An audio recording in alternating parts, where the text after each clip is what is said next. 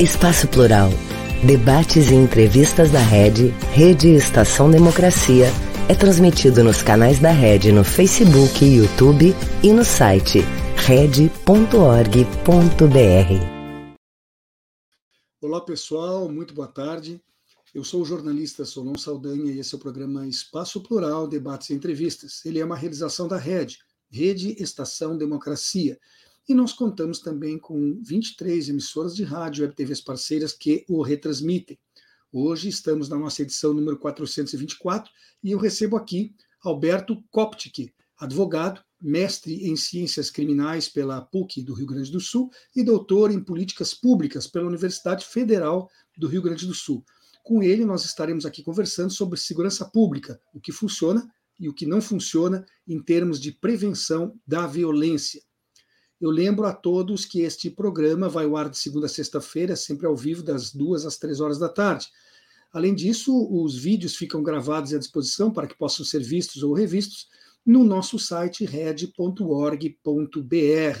Nesse mesmo endereço você encontra os vídeos dos demais programas que compõem nossa grade, além de, de textos especialmente escritos, artigos para este espaço, além de notícias que são diariamente atualizadas antes de iniciarmos o programa de hoje, eu faço ainda um último pedido, e esse voltado a quem está nos assistindo, nos acompanhando agora nas redes sociais. Por favor, não esqueça de deixar o seu like, porque nesse tipo de comunicação isso é muito importante e nos ajuda muito na continuidade do nosso trabalho. Boa tarde, Alberto, seja bem-vindo. Alberto, você me ouve? Boa tarde. Tudo bem, Solão? Muito obrigado pelo convite mais uma vez para estar com. Alberto, tarde, uh, escuta? Uh, para mim está um pouco baixo, mas eu te escuto. Você me ouve bem? Eu te escuto muito bem. Te dei uma boa tarde, te agradeci muito ao convite. E um prazer falar contigo e com todos que nos assistem. É, Alberto, você está lançando agora um livro chamado Manuel, Manuel, Manual de Segurança Pública, baseado em evidências. O que, que o que funciona e o que não funciona na prevenção da violência. É, esse seu manual, ele. É, me desculpe a expressão usada, ele, ele, ele está sendo por si só, explicando para a nossa audiência, um eu estou com dificuldades aqui para a leitura do que eu escrevi, peço desculpas.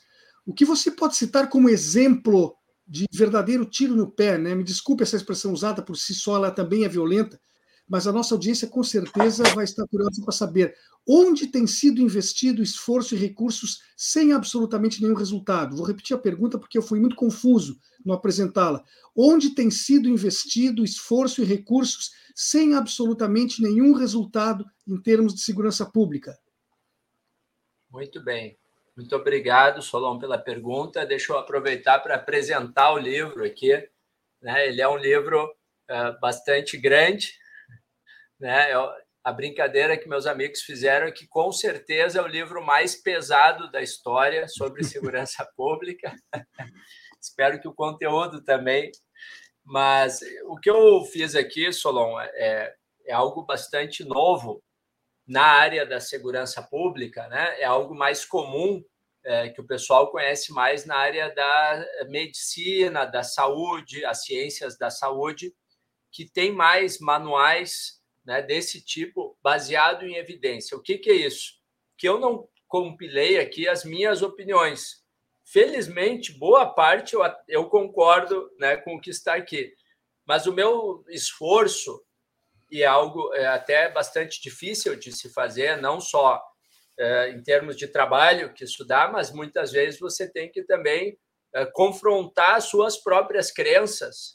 Né? Eu fiz um trabalho de compilação das evidências científicas, isto é, resultados de experimentos científicos que já foram realizados ao redor do mundo na área da prevenção à violência como um todo, né, como a gente diz, ou da área da segurança, que abrange a área de prevenção, trabalhos desde criança, família, escolas, comunidades, trabalhos na área de urbanismo, né, de espaços públicos, programas em policiamento e tecnologias, policiamento ostensivo, investigação, né? Toda, todo esse campo, que é o campo mais conhecido, talvez, da segurança pública.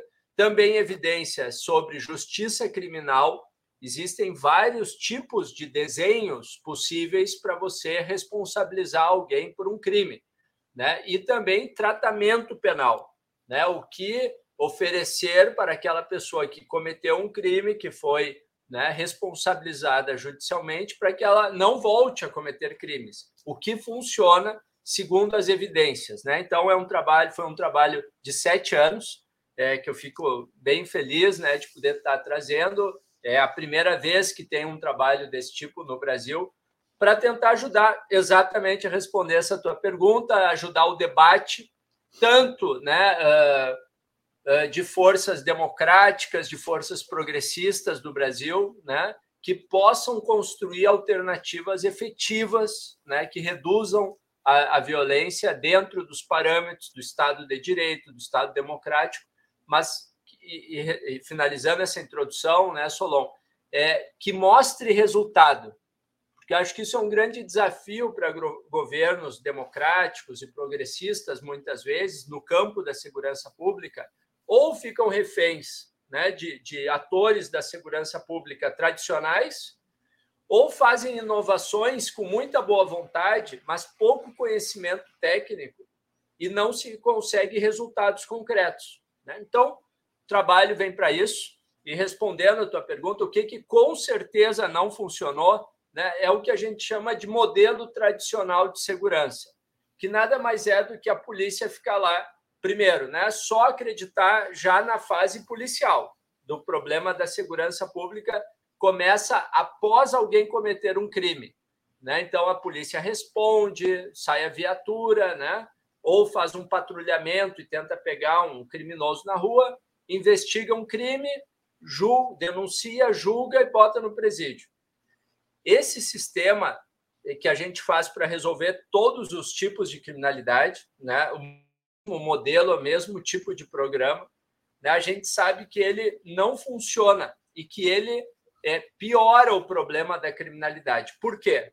De uma maneira muito simplista, a gente está misturando o tempo inteiro nas prisões jovens, pessoas de baixo risco ainda de criminalidade, com pessoas de alto risco de criminalidade. Né? A gente está empurrando essas pessoas para a fábrica né, de fazer pessoas cometerem crimes, para né, não, não dizer uma fábrica de bandidos, que seria um termo mais pejorativo. Mas isso como política de Estado. A gente gasta um monte de dinheiro para fazer isso. Né? E, de, e, isso não consegue reduzir a violência. Isso só aumenta a violência, como a gente sabe, essa é a história do Brasil dos últimos 30 anos. Ainda por cima, a gente tenta resolver um problema de saúde pública, que é o uso de drogas, de álcool, né, com polícia. Ainda por cima, né, se não bastasse toda a dificuldade de reduzir roubo, furto, a gente ainda diz para a polícia: vai lá e acaba com o problema de drogas, apreendendo drogas e traficantes pequenos, né, em grande, em mais de 90%, 95% das vezes.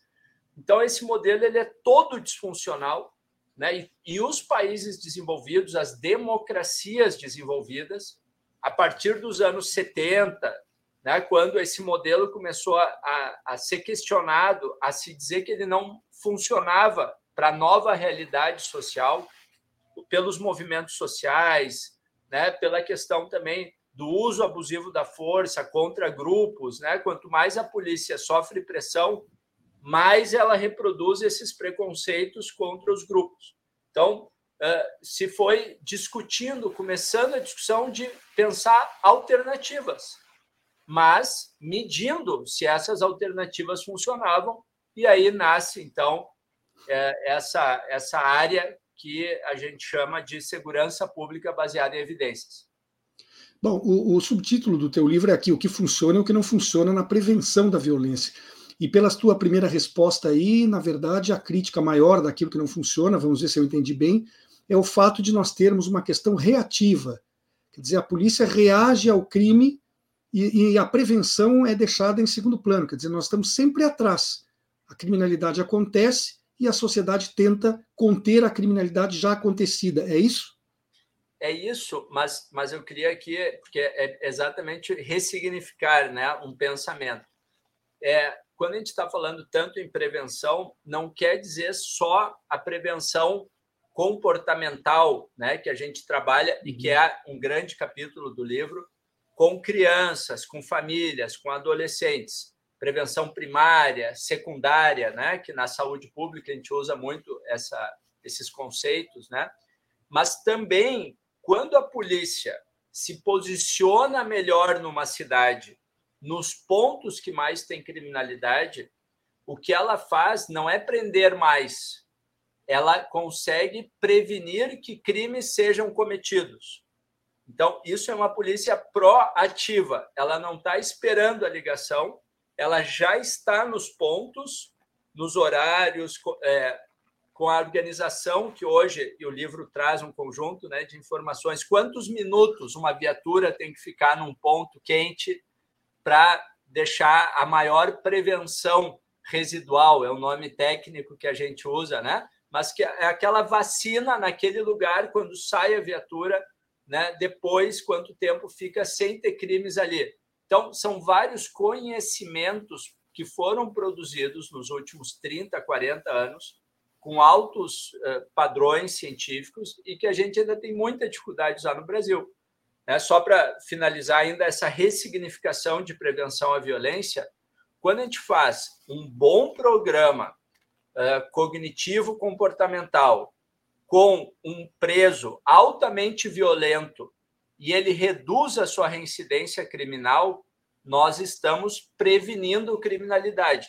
Então, essa é, é justamente essa mudança de concepção né, de que a segurança pública tem que ser preventiva em tudo que ela faz né, na, na, forma da política criminal. A política criminal ela pode ser é, é, produtora de mais crimes se ela errar a mão, e a gente tem uma lei, né, a lei de drogas nova do Brasil, de, de do, da década ali do ano 2000, é, que, por efeito colateral, ela disparou o aprisionamento de jovens de baixo risco. O objetivo era o inverso da lei né? Era tentar organizar quem é traficante, quem é consumidor.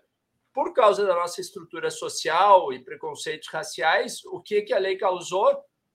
Todo jovem de periferia começou a ser chamado de traficante, né? E disparou a, a, o aprisionamento com uma pena mais dura uh, para esse público.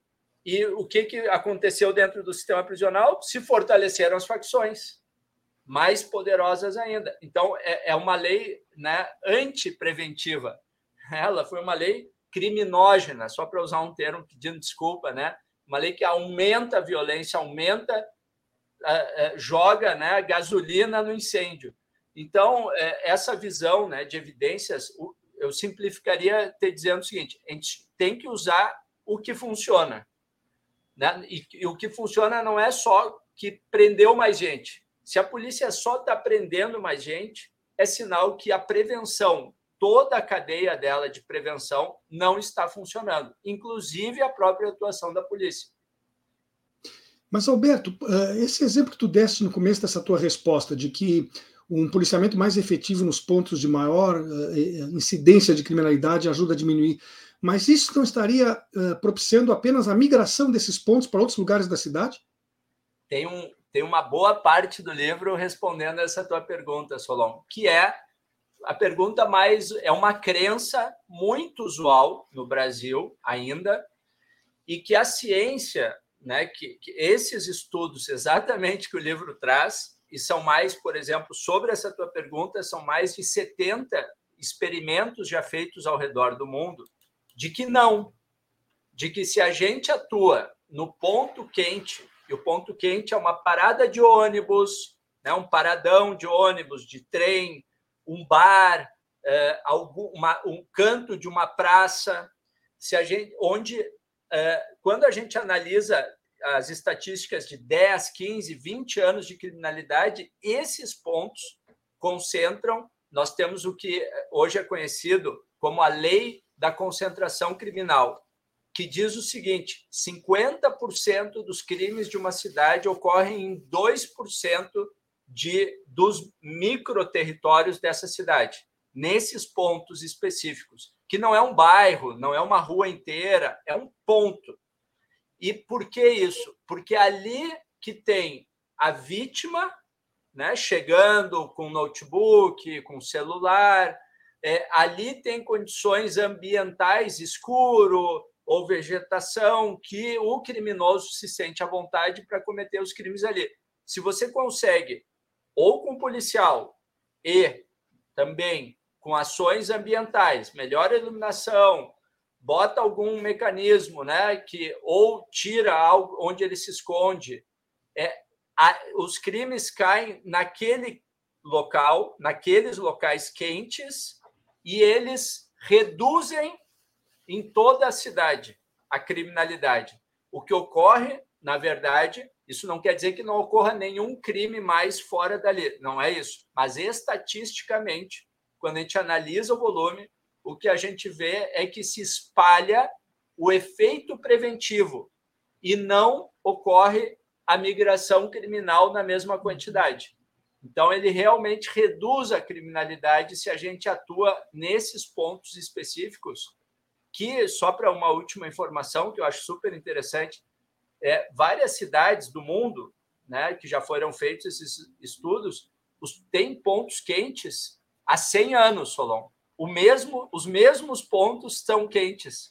Né? Então, é, é realmente uma, algo específico que ocorre e que um bom trabalho nesses pontos reduz a criminalidade, eu posso te garantir, por evidências né, uhum. que é, é contra as crenças né? Isso é, é, é, algo é exatamente isso que o livro quer trazer. Nem, nem todas as crenças que a gente tem do senso comum, né? que, que a gente acha, quando a gente faz estudos mais profundos, a gente vê que, que as coisas funcionam diferentes, como exatamente a questão que tu abordaste, que eu adoro, já deu para ver aqui, esse tema da concentração e da migração criminal. É uma ferramenta inovadora, barata e pouquíssimo usada no Brasil.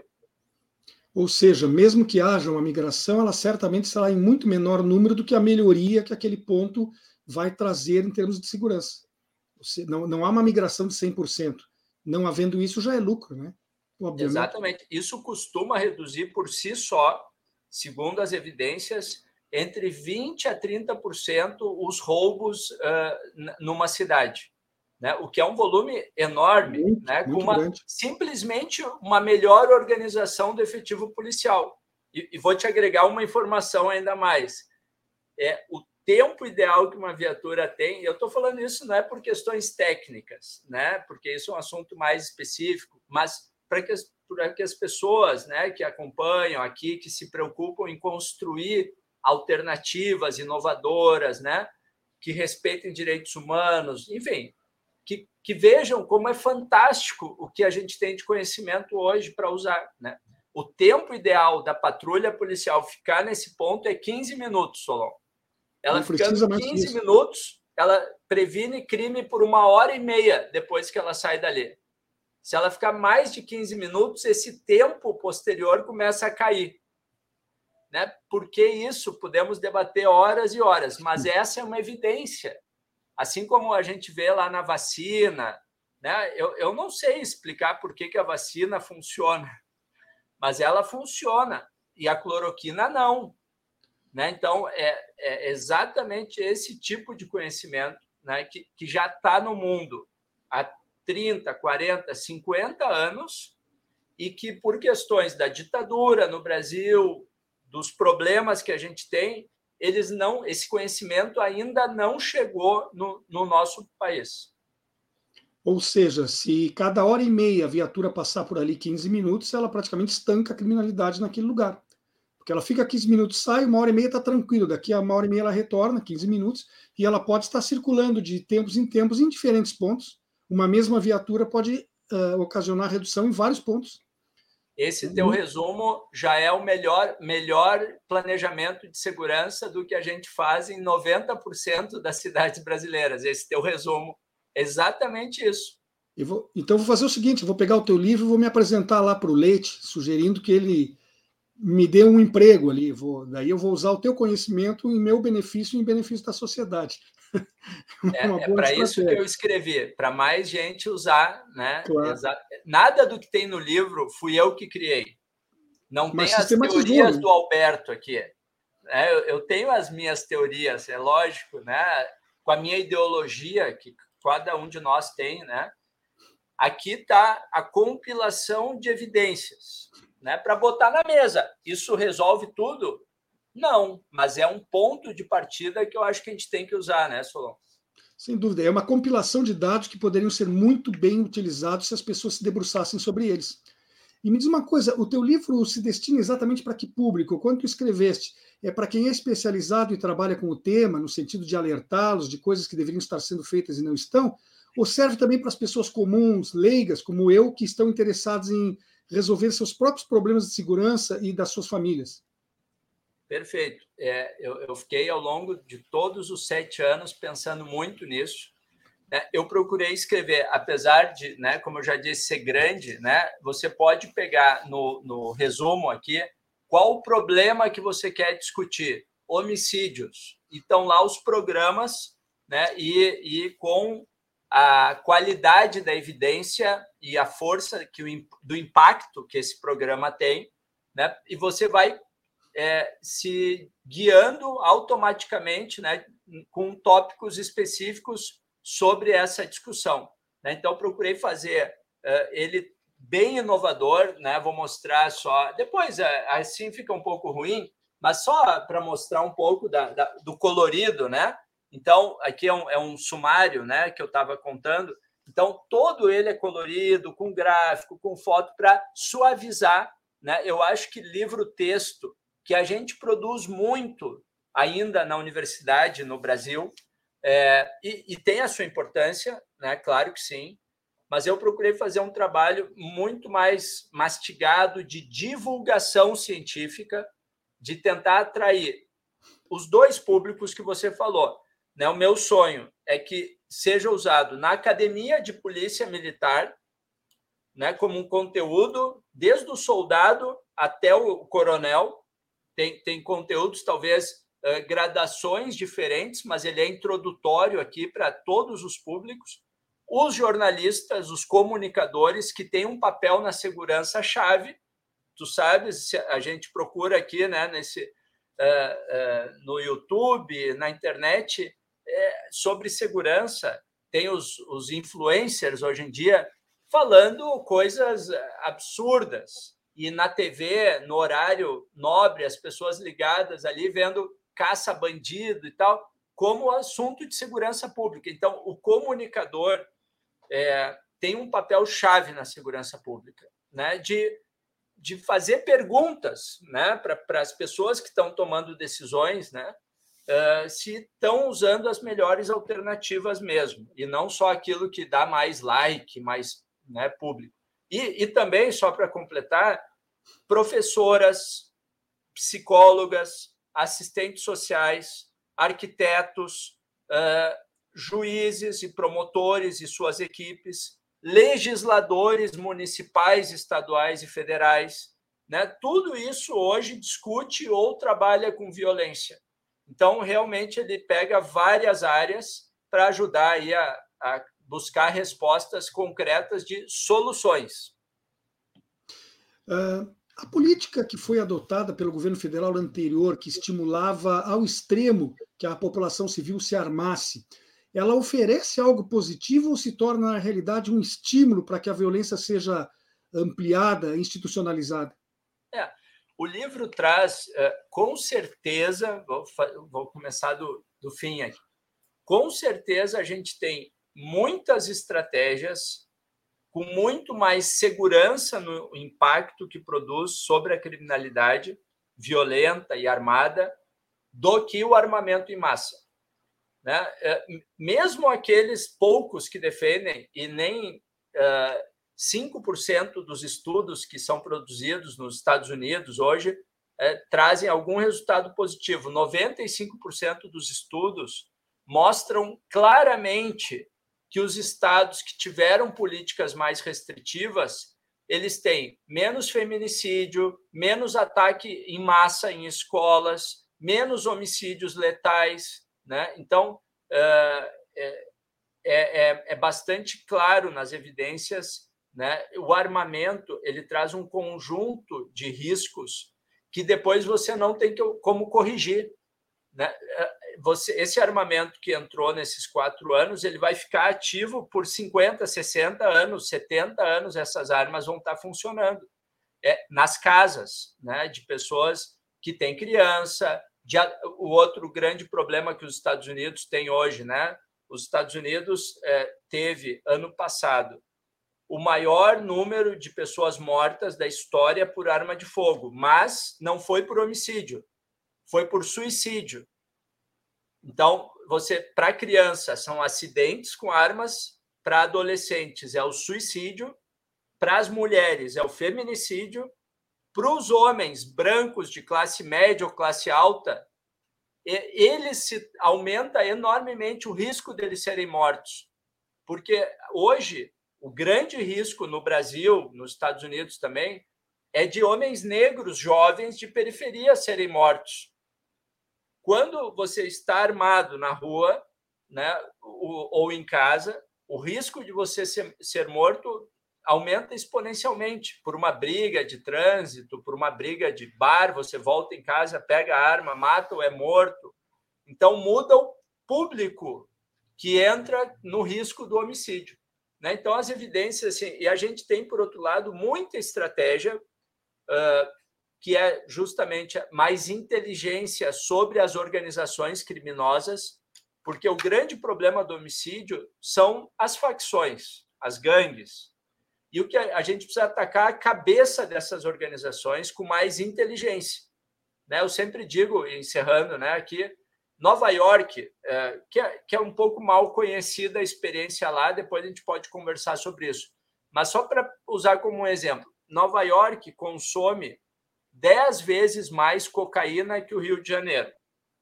E a droga lá custa três vezes mais que no Rio, inclusive. E circula dez vezes mais cocaína do que no Rio.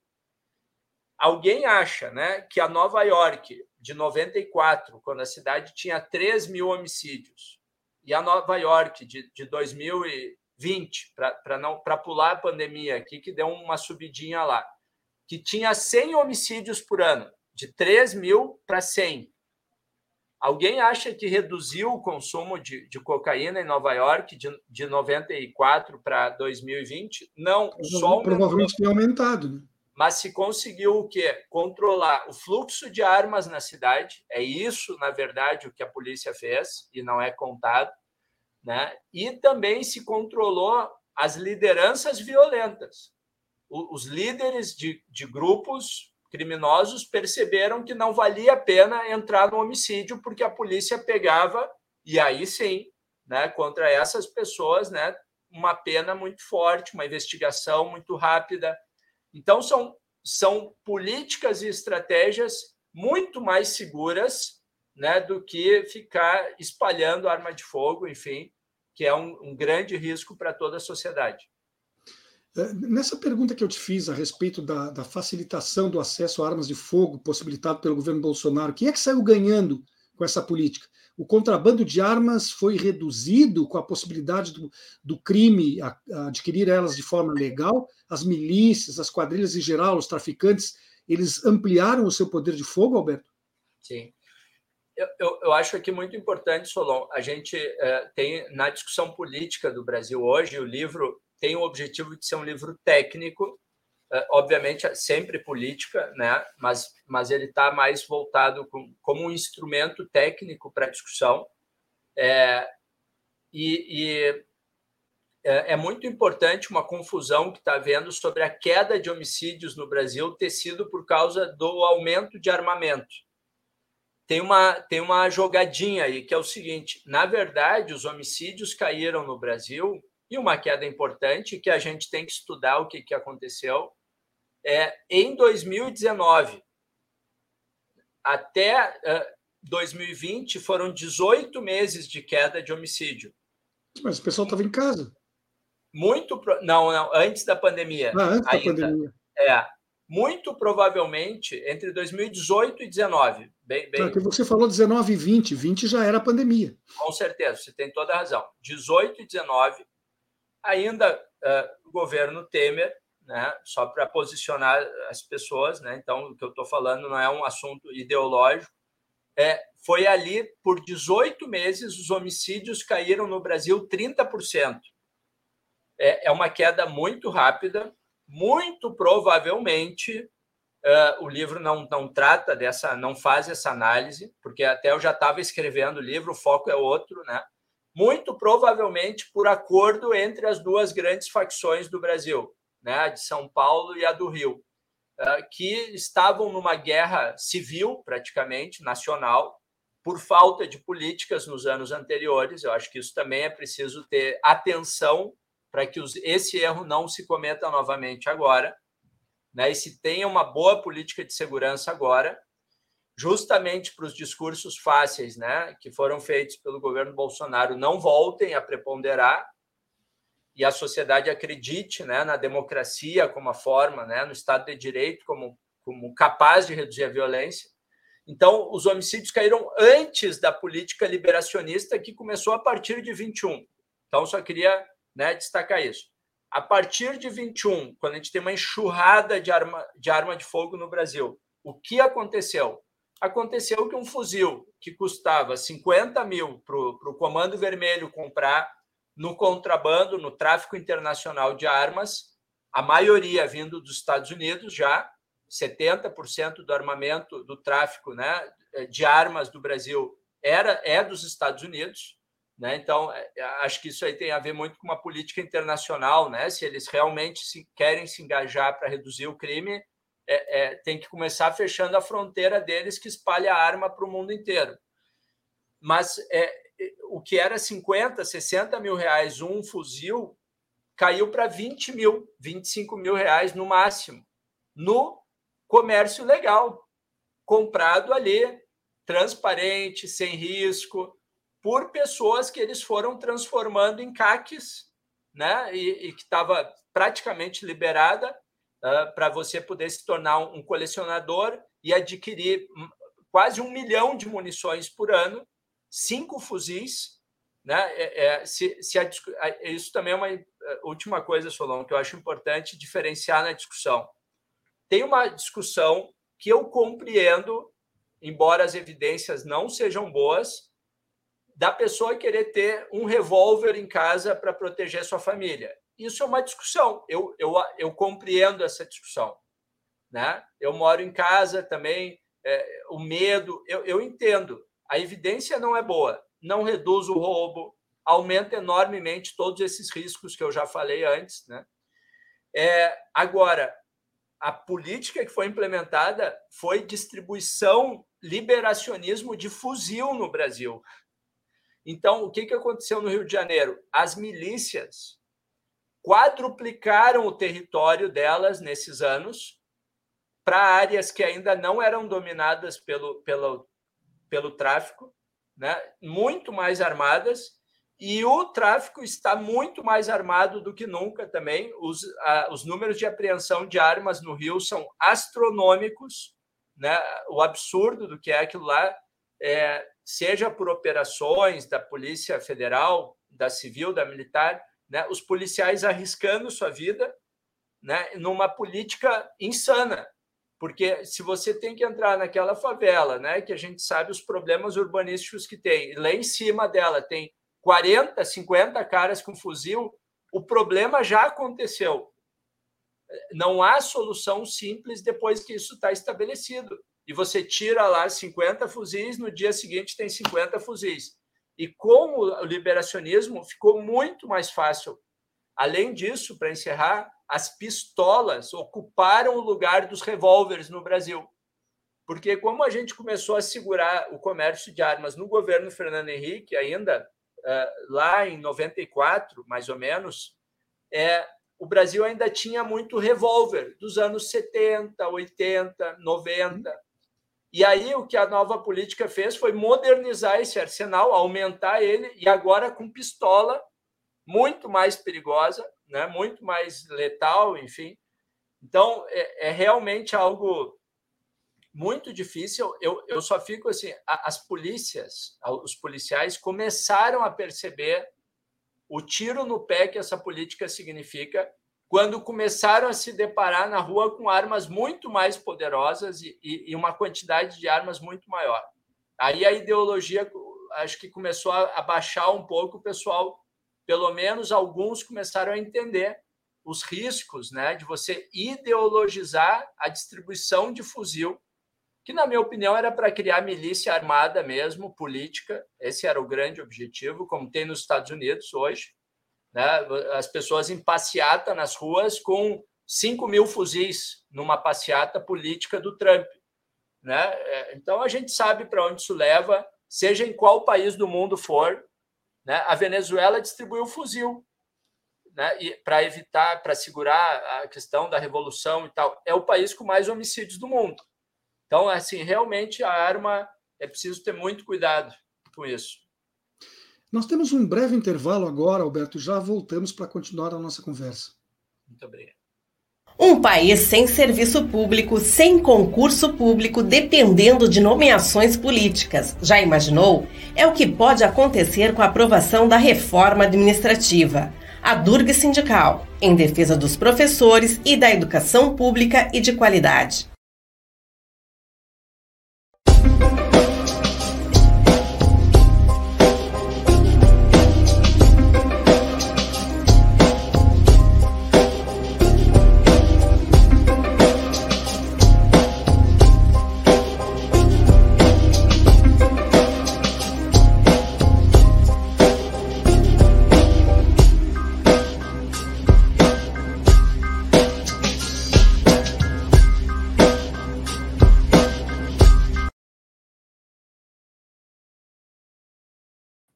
Voltamos com o programa Espaço Plural, Debates e Entrevistas. Ele é uma realização da RED, Rede Estação Democracia. Nós contamos também com uma série de parceiros, emissoras de rádio e web TVs que o retransmitem.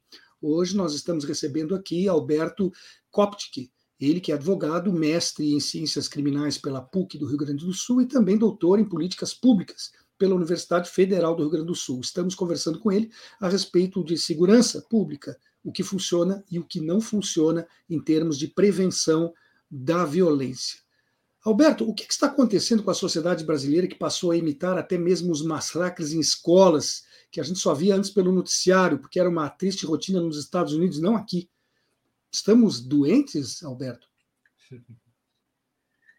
Então, Solon, grande, a grande questão né, que a gente tem fazem mais ou menos 20 anos, né, desde o atentado de Columbine e, e e que esses atentados começaram a crescer no mundo está é, tá muito associado, entre outras coisas, muitas outras, mas à internet, às redes sociais. Né? Então, acho que esse é um tema chave, porque se tornou é, um espaço né, de proliferação de extremismo, extremismo político, extremismo religioso, racial, qualquer coisa né, das piores que, que já aconteceram e o século XX foi um século né, do extremismo, do, do, dos...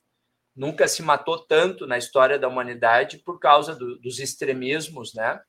Então, isso voltou a, a, crescer em todo o mundo, né, porque as pessoas, é, talvez com problemas de saúde mental, algumas delas, por diferentes causas, né? Esse de escola eu já explico algumas coisas, mas começam a se conectar, né? E essas é, é, ideias começam a proliferar. Então, acho que a questão né, da regulação de ou de policiamento de redes sociais, é, é, aqui pode talvez assustar o que eu estou dizendo, mas é um, é um espaço é, coletivo, né, com uma licença pública e que precisa, né, a polícia precisa respeitando a privacidade. Eu não estou falando aqui de quebrar a privacidade, né? mas a, a, polícia precisa estar agora presente nesse ambiente. Né? Então, é, com estratégias, com inteligência, esses grupos dão sinais, esse, esses jovens ou essas pessoas que cometem esses crimes dão sinais por meses, anos antes, né? deixam um rastro digital de extremismo Então, a gente tem que ter boas estratégias para isso. Né? E ainda na questão da escola, é, há, uma, há uma complexidade muito grande, porque uh, essas pessoas, grande parte delas, foram muito excluídos na sua época escolar. Né? Isso não é uma questão que diminui a, a, a gravidade dos seus atos, né? ou que tem que amenizar a sua pena. Não é isso. A questão é que a gente tem que entender de que um ambiente escolar, né, por causa desses ataques, a gente pode ir por dois caminhos. Um ambiente escolar mais excludente e mais linha dura, com jovens com problemas de comportamento, né? e a escola mais rápido tenta expulsar esses jovens para se ver livre do problema. E, e, é isso que os Estados Unidos tinham feito nos anos 80, nos anos 90, né? escolas sem programas que tratassem exatamente da convivência, né? de ferramentas de convivência, de comunicação não violenta, de desenvolvimento da empatia. Eu sei que isso pode parecer um pouco utópico para algumas pessoas, isso se chama educação socioemocional, com muita evidência que o livro mostra é, na neurociência agora, no cérebro. Isso, isso já está muito até pacificado, eu diria, no campo científico. Né? Então, um conjunto de ferramentas que você tem que ensinar a criança. Assim como a gente ensina matemática, português, né? ou deveria ensinar, a gente precisa ensinar uh, a conviver em paz, e os professores também não têm essas ferramentas, né? eles não aprendem ferramentas concretas para lidar com esse ambiente. Alguns professores pesquisam, têm mais carisma e tal, sabem lidar melhor com isso, outros não, mas a gente precisa políticas públicas, programas de prevenção. Né? Então, esse é um, é um dos tipos de programa, um dos 170 que o livro analisa, né, e que precisa ser mais compreendido por governos mais progressistas, né, a importância da gente ter esse tipo de programa que ainda sofre preconceito no Brasil.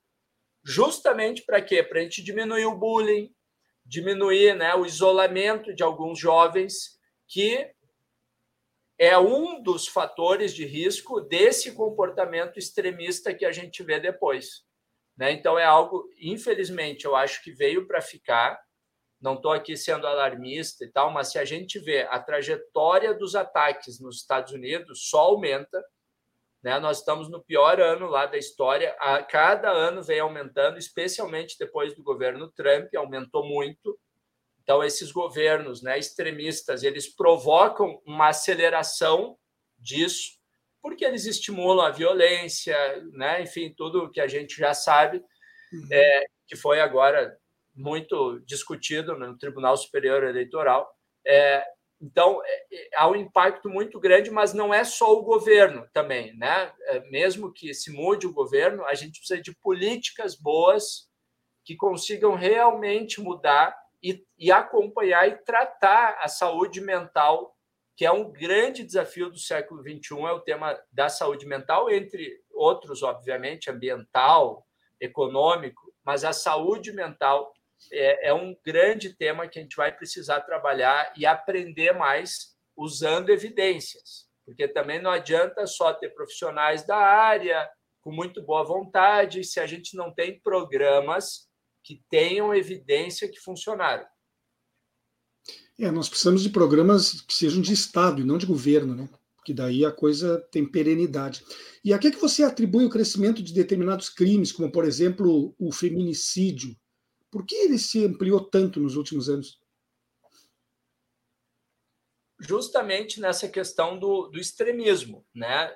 É, o perfil do extremismo contemporâneo, né? Do, não há nenhum bicho mais perigoso na história da humanidade, né? Nem o tiranossauro Rex, nem qualquer outro bicho, do que o homem ocidental, né? O, o, o homem, então, essa postura, né? Do guerreiro, esse grande né, desbravador do mundo, ele é tem muito risco, né? Essa ideologia por trás que ela desperta e não é à toa, né? Que eu acompanho um pouco esses grupos na internet que eles combinam um pouco com a ideia do cavaleiro medieval, né? Porque são são discursos messiânicos, são discursos que você está lutando bem contra o mal na humanidade. E o mal está nos outros, o diabo, né? E aí você vai indo e algumas pessoas levam isso mesmo a sério, né? Essa ideologia e, e isso se manifesta de várias formas, né? Entre elas o, o, o aumento do que algo de que já é muito grande e histórico, que é a violência contra a mulher. Né? Para o que a gente vem tendo, a gente teve uma primeira geração de políticas com a Lei Maria da Penha, e muito importante, mas que a gente precisa também nessa área, Solon, uma, um novo patamar de, de políticas, de programas mais bem focados, conforme o nível de risco de violência que essa mulher está sofrendo, com mais capacidade realmente né, de empoderar aquelas mulheres que mais precisam. No livro, eu analiso 22 programas. Muitos deles não dão impacto. Por exemplo, tratamento do homem agressor, né, que é uma ferramenta que muita gente tenta e, e as evidências mostram, né, de uma forma bastante forte, que o impacto desse tipo de programa é muito pequeno, provavelmente quase nulo. Você trabalhar o agressor, né? Então a gente precisa realmente uma nova geração de boas políticas porque também é um fenômeno que possivelmente vai seguir muito alto e aumentando no Brasil, e não dá só assim para trabalhar com a boa vontade, com o discurso feminista, claro que é, que é a base correta, mas como transformar isso numa política pública que funcione. Então, é, tem um conjunto de questões importantes aí para a gente também aprofundar. Uh, o, o, Supremo agora está terminando de uma vez por todas com a possibilidade daquele uso do argumento da legítima defesa da honra, o que é um grande passo e a gente precisa cumprimentá-los por isso. Alberto, o, o, tráfico de drogas segue sendo o principal, a principal causa de violência e mortes no nosso país. Mas sendo isso verdade, não estaria nas nossas fronteiras a solução para resolver ou pelo menos reduzir o problema? Impedir a entrada de drogas não significaria aplacar a violência que acontece na cidade, especialmente nos grandes centros urbanos? É, Solon, eu acho que aí também é uma, assim, eu compreendo, né, muito bem a tua colocação. Acho que a ideia está correta, né? A ideia de que o combate dentro do município é mais difícil. É, né? O dano que ele provoca é gigantesco. O grande problema é que também a questão de fronteira é um pouco ilusória. O Brasil tem. Eu, eu acabei saindo até do governo Dilma por divergir dessa visão que se mostrou errada, né, que o governo Dilma fez de acabar com o Pronace na época que o governo Lula tinha feito e a presidenta não gostava, né, do, do programa por não sei questões pessoais com o ministro Tarso e tal, e ela mandou terminar com o programa. E no lugar disso, né, eu, eu fiquei ali no meio daquela discussão, né, e me lembro de uma reunião que fiz é, na época com o ministro, até chefe da Casa Civil no momento, Palocci, e eu perguntei, ministro, qual é a linha? O que, que a presidenta quer, então? E ele disse, fechar fronteiras. E eu disse, ministro, essa foi a proposta que o Serra trouxe na campanha.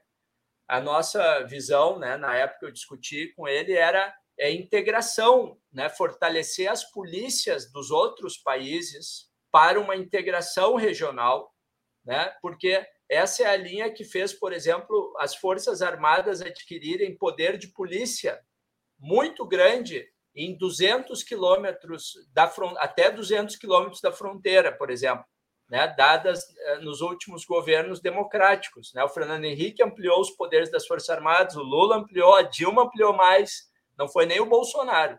Né? Então, é, eu, eu acho tem que fortalecer a Polícia Federal na fronteira, claro que sim. Agora, a grande questão né, que eu acho é a gente calibrar um pouco melhor, primeiro, qual política de drogas? Né, o proibicionismo a gente conhece muito lá dos Estados Unidos, quando se proibiu o álcool, o que, que aconteceu? E os Estados Unidos repetiram a dose para fora, porque lá dentro eles têm outra política de drogas sobre maconha, por exemplo, né? É, e, que só hoje já tem muitos e muitos estados já, inclusive, liberaram o uso recreativo, especificamente da maconha, mas que é super importante porque ela tem um volume financeiro muito grande do tráfico ligado à maconha. Então, acho que vale a pena uma discussão para cada tipo de drogas, qual o melhor. Né? Por exemplo, eu acho que deveria regular um pouco mais o álcool no Brasil. Não proibir, eu tomo a minha cervejinha com muito prazer, mas será que álcool a qualquer hora, em qualquer lugar, é a melhor política? Né? Então, uh, o Brasil é o país com uma política mais liberacionista de álcool do mundo. É, a maconha, será que o proibicionismo é o melhor caminho para uma planta que nasce do chão, né? E o dano que provoca dano? Claro que sim. Mas a gente já tem evidência do que, que o liberacionismo provoca, que tipo de aumento que ele provoca, já há evidência sobre isso. É um capítulo do livro que eu não pude publicar por causa do tamanho do livro, mas eu vou publicar ele sozinho por exemplo, aumenta, quando você libera maconha, aumenta acidentes de trânsito com o uso de maconha, por causa do uso, né? especialmente de moto. Então, a gente precisa o quê? Ter uma regulação. Né? Na Blitz, além do bafômetro, ter mecanismo para detectar, detectar maconha, multar. Então, existem mecanismos de regulação. Por, outra coisa que se mostrou, ao, é, reduziu as intoxicações de crianças é, por remédios e drogas piores, mas aumentou a intoxicação de crianças por maconha. Ah, então, ah, esse, o Canadá, alguns estados americanos mudaram a política sobre a embalagem da maconha. Então, são estudos que você vai calibrando. Né? O que a gente sabe é que essa atual política de drogas ela só aumentou o consumo no mundo inteiro ela criou uma massa carcerária como nunca havia se tido, né? E aumentou muito a violência. Então, é, acho que é um caminho né, anterior que a gente precisa discutir a política de drogas e discutir, por exemplo, tráfico internacional de armas. Né? Acho que esse é um grande assunto. Discutir inteligência policial para pegar chefões de grupos violentos, de grupos que, uh, que comercializam volumes de droga, lavam dinheiro, lavagem de dinheiro. Então, são políticas mais inteligentes. Né? Fortalecer a segurança de fronteira sempre é importante né? para reduzir uh, comércios ilegais, é onde o crime se instala também, mas não se iludir de que isso é um caminho para reduzir o problema relacionado com a política de drogas que a gente tem hoje eu acho que, sinceramente, não vai resolver. O fato de nós termos aqui duas polícias no Brasil, né? a militar para o policiamento extensivo e a civil pro, como polícia judiciária, isso não é um problema. Os Estados Unidos, que a maioria, ou pelo menos muitos políticos brasileiros adoram imitar em tudo, lá tem uma polícia única que realiza, cumpre as duas funções. Uh, aqui, se nós fizéssemos a unificação das polícias, isso ajudaria ou não na melhoria uh, da segurança pública? Olha, eu, eu acho, Solon, um debate importante, interessante, mas eu não acho ele muito prático, sendo assim, porque essas polícias elas vão continuar existindo. Né? Elas têm tradições já mais que centenárias, né? Nenhum governo vai ser capaz de mudar, de acabar com a PM, fundir tudo numa polícia. Eu não acho que isso ajude na discussão do conteúdo do que as polícias devem, como fazer. Então, você tem hoje Polícia Civil do Rio de Janeiro, altamente militarizada, grande parte das piores uh, uh, chacinas que a gente teve nos últimos tempos foram feitas pela Polícia Civil, pelo órgão né, de, de, de especial lá da Polícia Civil, que está militarizado. Né? A questão toda é quando é, é a doutrina militar de guerra. Né? Esse é o problema. Não, não se a instituição é militar ou se a instituição é civil. Né? Então, e você combate isso com uma doutrina civil, né, de técnicas, de estratégias de segurança que consigam reduzir a criminalidade, e elas existem. E estão no livro, né, que eu gostaria de deixar mais uma vez o convite né, como para o debate. Né? As pessoas podem uh, acessar, conhecer um pouco mais sobre o livro no site segurança e evidências.com.br, né? segurança e evidências.com.br. Uh, no, nós vamos ter o lançamento né? no, no sábado, agora dia 1 de julho, mas no site vai estar sempre à disposição para as pessoas que quiserem conhecer ou adquirir o livro né? e vai ser um prazer sempre poder conversar um pouquinho mais sobre esse tema tão importante. Esse primeiro de julho, também conhecido como amanhã, sábado. Eh, você pode dizer horário e local, por favor? 15h30, uh, eh, no auditório novo da Ordem dos Advogados, da OAB, uh, eles chamam de OAB Cubo, que é naquele trem de office que fica no final da Avenida Ipiranga, aqueles prédios grandes que tem lá no final. Né? Ali tem uma sede da OAB, então a partir das 15h30 estaremos lá. Vai ser um prazer contar com todos para a gente poder se encontrar e continuar essa boa conversa aí sobre o futuro da segurança no Brasil. Uh, o livro vai ser disponibilizado em livrarias convencionais ou vai ser vendido pela internet? Eu te confesso Só... que estou muito interessado nisso, quero ler o livro e que preciso bom, saber onde eu busco, porque não tenho certeza que possa amanhã estar lá no evento. Te agradeço muito o interesse. É, por enquanto, só no site segurança e evidências.com.br, é, por uma questão de custo. Se eu colocar ele é, em livrarias, ele vai custar 300 reais. Né? Então, eu tive, fiz uma opção de, de fazer uma produção uh, caseira, de alta qualidade, espero que quem leia concorde, mas, por enquanto, né, a venda está toda direta. Uh, e deixar aqui um agradecimento para a editora acadêmica do Brasil, né, uh, os amigos aí especiais que, que dedicaram dois anos de trabalho ao livro mas então ele está só no site por enquanto, segurança e evidências, ali pode ser cartão, Pix, todas as formas de pagamento, né? É, mas justamente para tentar segurar o preço dele o menor possível para que mais pessoas possam adquirir. Nós temos ainda dois minutos. Eu gostaria que tu aproveitasse esse tempo para, com toda a experiência que tu acumulou nesse, nesse trabalho, nessa pesquisa, nessa dedicação de, de tantos anos ao tema, o que, que você pode deixar de conselho para as pessoas no termo, em termos delas, delas assegurarem menos riscos, né? Em deslocamentos, menos riscos nas suas residências, menos riscos no dia a dia. Há alguma dica realmente útil, baseado em evidências, como você diz, que possa ser passada para as pessoas para que elas se sintam e de fato estejam mais seguras? O livro discute, traz bastante ideias práticas sobre isso, né? Por exemplo, furtos né, e, e roubos à residência, nós temos muitas evidências né, de que uh, é, é importante você ter algumas coisas, por exemplo, primeira, iluminação. Quanto mais puder jogar luz para fora, né, da, da, da frente da casa, do prédio, isso afugenta o criminoso. Né? Então, iluminação, visibilidade, né? O, quando, se tinha ideia, né? Quanto mais alto o muro, o muro muitas vezes é um aliado do bandido, né? A questão de você ter visibilidade, né, de pessoas que estão em andares de cima ou no andar de baixo enxergar, né, é, é, o, o, passeio público à frente dos prédios, né? É, boas trancas, né, também e e o velho e bom cachorro tem uma evidência maravilhosa, né? Realmente falando sério, né? Então a combinação de alarme, de câmera e, e cachorro reduz muito, é, por exemplo, furtos em residência, né? mas e é até interessante que as polícias em muitos países têm escritórios de arquitetura para orientar as novas construções justamente nessas dicas e informações, né?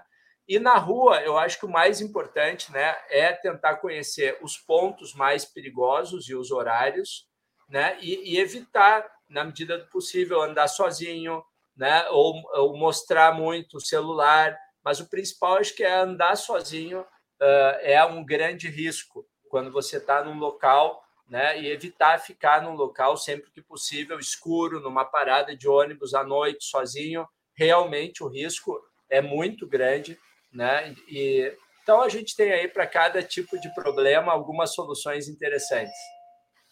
Te agradeço muito o espaço, Solon, aqui mais uma vez. Tá certo. O nosso programa está chegando ao final e eu repito aqui que o convidado de hoje foi Alberto Koptke, ele que é advogado, mestre em ciências criminais pela PUC do Rio Grande do Sul e doutor em políticas públicas pela Universidade Federal do Rio Grande do Sul. Nós estivemos aqui conversando sobre segurança pública, o que funciona, o que não funciona em termos de prevenção da violência. Muito obrigado de novo pela tua presença, Alberto. Obrigado, Solon. Um abraço para ti e para todos que nos assistiram aqui hoje. Antes de encerrar, eu quero convidar quem está nos acompanhando agora para que veja também, daqui a pouco, pela rede, o programa Debate de Conjuntura Econômica. Na verdade, começa às 18 horas. Os mediadores Adalmir Marchetti e Volney Picoloto estarão recebendo o ex-presidente da Petrobras, José Sérgio Gabriel, e a presidente do Sindicato dos Petroleiros, Miriam Cabreira. Com ambos, eles estarão discutindo a volta da Petrobras à estratégia de desenvolvimento nacional. Agradeço ao colega jornalista Babton Leão, que esteve na técnica aqui nos acompanhando, bem como o trabalho da equipe de produção, liderada por Graça Vasques. Concluo deixando meu mais sincero muito obrigado a você que esteve até agora nos prestigiando com a sua audiência. Também reitero o convite para que façam isso sempre, né, de segunda a sexta-feira, às 14 horas. Eu vou estar aqui com certeza aguardando cada um de vocês. No mais, um excelente final de semana, forte abraço e até segunda-feira. Espaço Plural é exibido pelas redes sociais dos seguintes parceiros: CUT RS, Rede Soberania, Rádio Com Pelotas, O Coletivo, Rádio Ferrabras FM de Sapiranga, Coalizão do Movimento contra a Discriminação Social, Coletivo Pão com Ovo, Jornal Brasil Popular e TV Caxias em sua página no Facebook e pelo canal 14 da NET Claro, Jornal Já Porto Alegre, Portal Litoral Norte RS e Terra Livre Rádio Web de Ulha Negra, Passo de Torres TV, para Desporto TV e Paideia TV em seus canais no YouTube.